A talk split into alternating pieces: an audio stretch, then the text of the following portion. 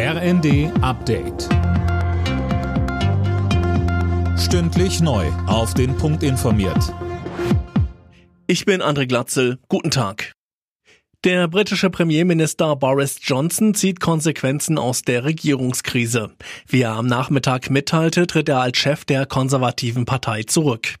Tom Husse, als Premierminister will er aber erstmal noch weitermachen. Ja, und zwar so lange, bis seine Partei einen Nachfolger gewählt hat, also im Herbst.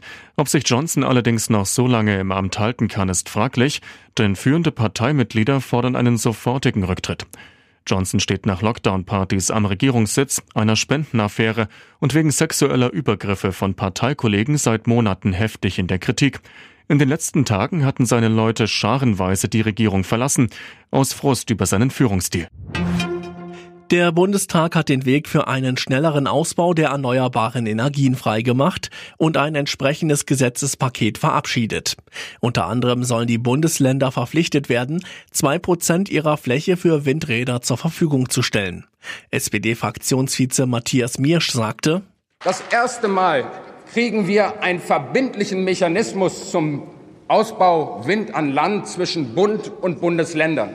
Es wird nicht mehr möglich sein, dass sich einzelne Bundesländer wegducken und an dieser großen Herausforderung nicht beteiligt sind.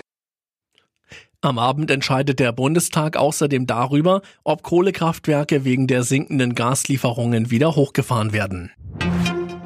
In Wohnungen mit Gasheizung will Vonovia die Heiztemperatur in der Nacht auf 17 Grad herunterdrehen. Das hat der Immobilienkonzern angekündigt, um Energie zu sparen, wie es heißt. Die Warmwasserversorgung sei davon nicht betroffen. 76 Prozent der jungen Leute in Europa fühlen sich vom Klimawandel bedroht. Das hat die Studie Junges Europa der TUI Stiftung ergeben.